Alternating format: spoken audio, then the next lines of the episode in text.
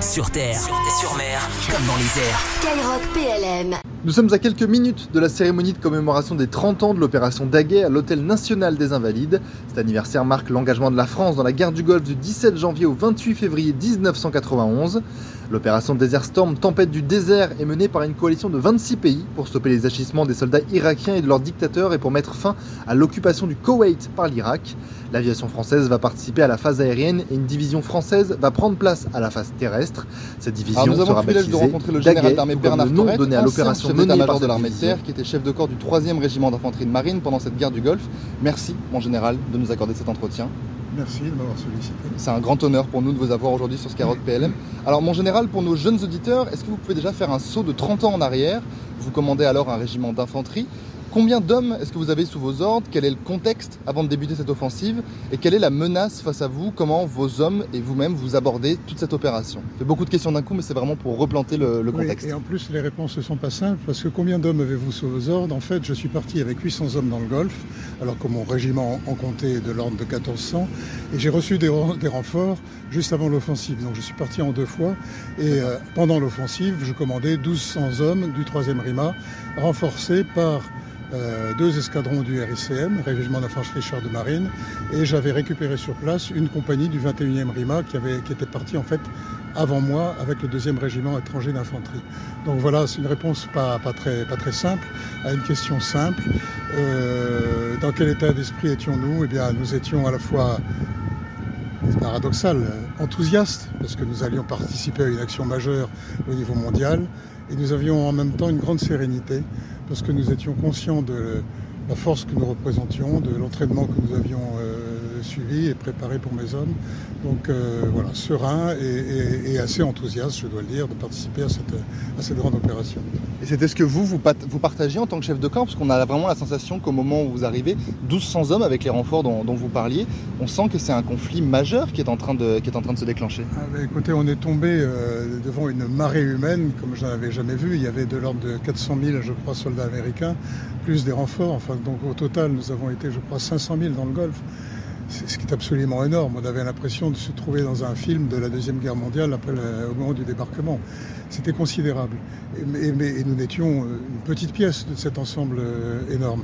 Mais en même temps, on avait l'impression de participer à l'histoire et d'avoir notre part, puisque la division Daguet, petite à l'échelle du, du du déploiement américain, était quand même très, très vive, très, très légère, très facile d'emploi, très dynamique, et elle l'a montré pendant l'action. Et est-ce que c'est ça justement qu'on dit à, ces hommes au moment euh, avant de lancer l'assaut, qu'on fait partie de l'histoire, qu'on est en train d'écrire l'histoire? Qu'est-ce que vous leur avez dit justement à vos hommes? Alors, c'est pas exactement ce que je leur ai dit, mais ça revenait un peu au même. Euh, en fait, euh, traditionnellement, un, un chef militaire, avant l'action, publie un ordre du jour. L'ordre du jour, j'aurais eu bien du mal à le publier parce que mes compagnies étaient réparties sur à peu près 200 km, ce qui était, c'était pas simple. Donc j'ai fait le tour, pour des mesures de sécurité chimiques et autres, donc j'ai fait le tour de toutes mes compagnies et à chacune j'ai tenu le même discours qui était en fait mon ordre du jour et dans lequel je leur disais euh, les raisons de leur combat. Je leur disais qu'ils se battaient- allaient se battre pour le droit international, euh, pour, parce que le, euh, l'ONU, émanation des peuples du monde, l'avait décidé, parce que le président de la République, chef des armées, l'a- l'avait décidé. Et je leur disais aussi qu'ils allaient se battre pour leur drapeau, pour le camarade qui était à, leur côté et pour le chef qui les commandait. Et euh, ayant dit ça, j'ai le sentiment d'avoir été écouté. Et en tout cas, j'étais assez, pardonnez-moi, sûr de moi pour, lorsque j'aurais à dire en avant, être sûr d'être suivi sans avoir à me retourner. C'est comme ça que vous vous sentiez justement, vous, personnellement, juste avant de, juste avant de, juste avant d'y aller, après avoir euh, publié votre ordre du jour et l'avoir communiqué? Vous étiez sûr de vous, sûr de vos hommes? Sûr de mes hommes, oui. Sûr de moi, on n'est jamais sûr de soi. Autrement, c'est un gros défaut. Euh, J'avais euh, une angoisse, bien sûr, que tout le monde pouvait partager. J'avais ma femme et mes enfants auxquels je pensais. J'avais surtout la, la- la sécurité, voire la mort éventuelle de mes hommes qui me, qui me la tête en permanence, le- les jours et les nuits.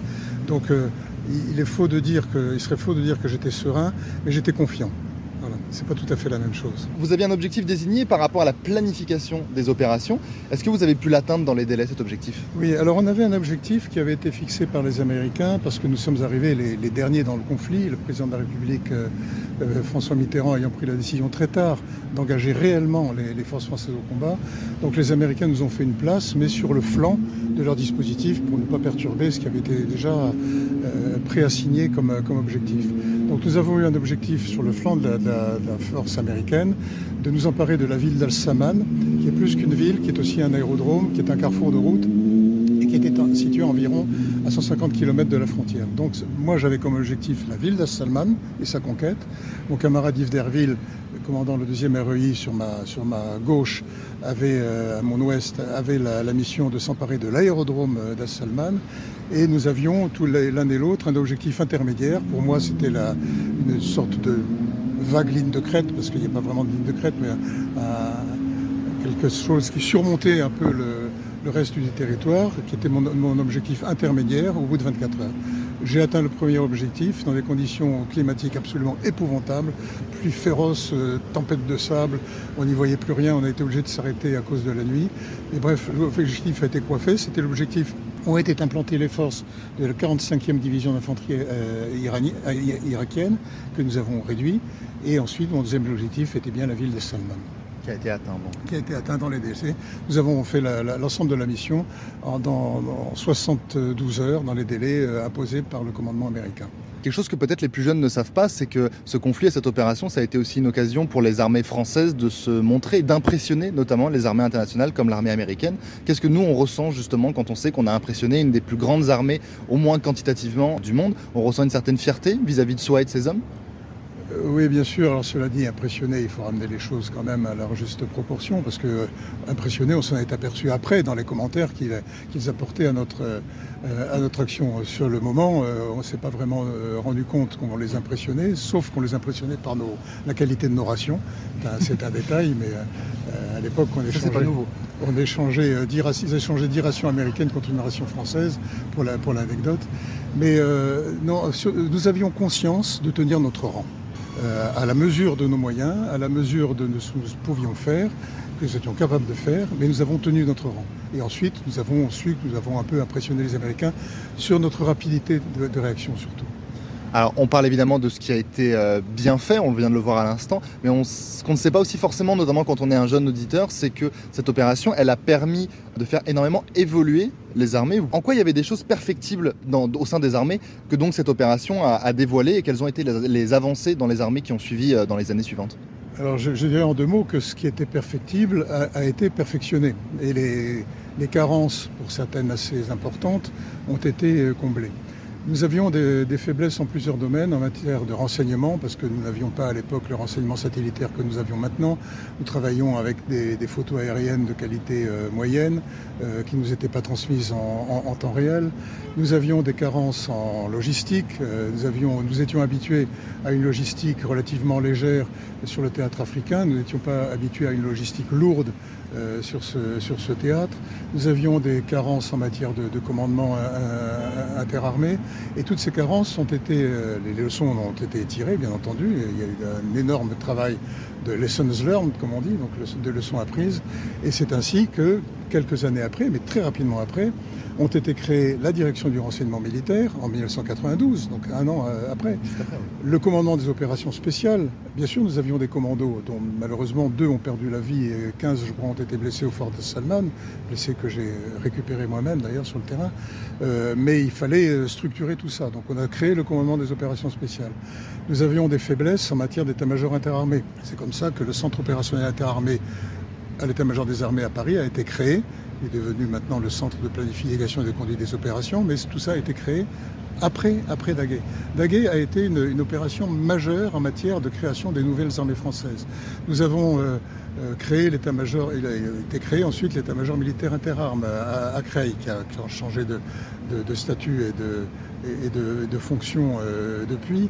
Euh, nous avons fait de gros progrès en matière de, logistique. Nous avons modifié l'enseignement militaire supérieur. Nous avons créé, euh, enfin nous avons, la, France a créé la direction des affaires stratégiques, devenue maintenant la, des, GRIS. Donc tous les outils qui sont quotidiens maintenant, qui montrent leur, leur pertinence et qui, ont, qui se sont perfectionnés au fil du temps, ont leur origine à l'opération Daguet. Tout a été créé en 92, 93, voire 94, immédiatement après cette opération. Oui, ce sont des outils qui semblent aujourd'hui euh, évidents, communs presque. On a Ouais. du mal à se dire que finalement tout est arrivé après les années 90. Ouais, ouais, ouais. Et vous, justement, quand vous avez été chef d'état-major de l'armée de terre, comment vous vous êtes servi de cette expérience, de l'expérience de cette opération pour euh, justement faire évoluer ici l'armée de terre? Alors j'étais bien sûr convaincu du, bien fondé des réformes qui avaient été euh, opérées, décidées et, mises en œuvre. Et euh, d'abord, c'est c'est, à titre tout à fait personnel et un peu égoïste, mon expérience personnelle qui m'a servi à moi. Parce que j'avais euh, ce, ce sentiment d'avoir participé à un combat majeur, de l'avoir plutôt bien réussi à la tête d'un régiment. Et ça me, ça me renforçait moi-même dans mon, dans mon attitude personnelle de chef et dans mes convictions, d'avoir à, à apporter à l'armée de terre euh, tout ce que moi, ce conflit m'avait apporté. Donc mon, mon- rôle pendant les quatre ans de, de- de fonction a été justement de hausser le niveau opérationnel de l'armée de terre. L'armée de terre, à l'époque, était professionnalisée, elle n'était pas réellement professionnelle. Euh, elle commençait à se professionnaliser, c'était seulement en 96 que la, la- décision de professionnalisation a été prise par le président Chirac. Donc moi j'ai pris mes fonctions après cette décision-là et mon objectif a été de rendre vraiment professionnelle une, une- une armée qui était statutairement, administrativement professionnalisée mais qui n'avait pas encore cette mentalité de combat qu'elle a maintenant. Il y avait une différence entre la théorie et la pratique finalement Il y à ce avait une moment-là. différence entre la théorie et la pratique, il y avait une, une expérience à acquérir, il y avait une formation des cadres à faire, il y avait un style de commandement nouveau à, à imposer, ce que j'ai proposé à l'armée de terre, un nouveau style de commandement. Tout ceci allait de pair et était directement lié à mon propre engagement au combat. Alors, je vous remercie d'autant plus de nous accorder du temps, puisque dans quelques minutes aura lieu une commémoration des 30 ans de cette opération. Et d'ailleurs, l'établissement de communication et de production audiovisuelle de la Défense, ou le CPAD, sort justement un film documentaire et un livre sur cette opération. C'est important de faire vivre ces moments que vous avez vécu, vous, avec plus de 1200 soldats engagés à cette époque dans le désert? Bien sûr, c'est important à plusieurs titres. C'est important d'abord pour ceux qui ont participé à l'action et qui vont être sur les rangs tout à l'heure. Combien y en aura-t-il? Je ne sais, 100, 200, peut-être moins, peut-être plus. Mais ils ont besoin de ce moment où on leur dit, il y a 30 ans, vous avez fait une action majeure et nous vous honorons euh, pour cela.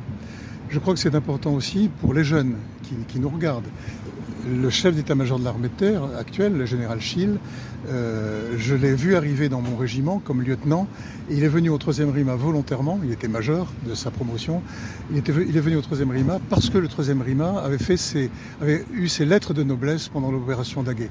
Donc vis-à-vis des, jeunes qui sont arrivés à ce moment-là et les jeunes de maintenant, je crois que commémorer cette action est extrêmement important. Et puis aussi, bien sûr, tout simplement pour nos compatriotes, parce que nos compatriotes euh, soutiennent nos armées, l'armée de terre en particulier, on le sait, euh, de, belles, de. Euh, on, sait leur, émotion à chaque fois que nous avons des morts ou, des blessés.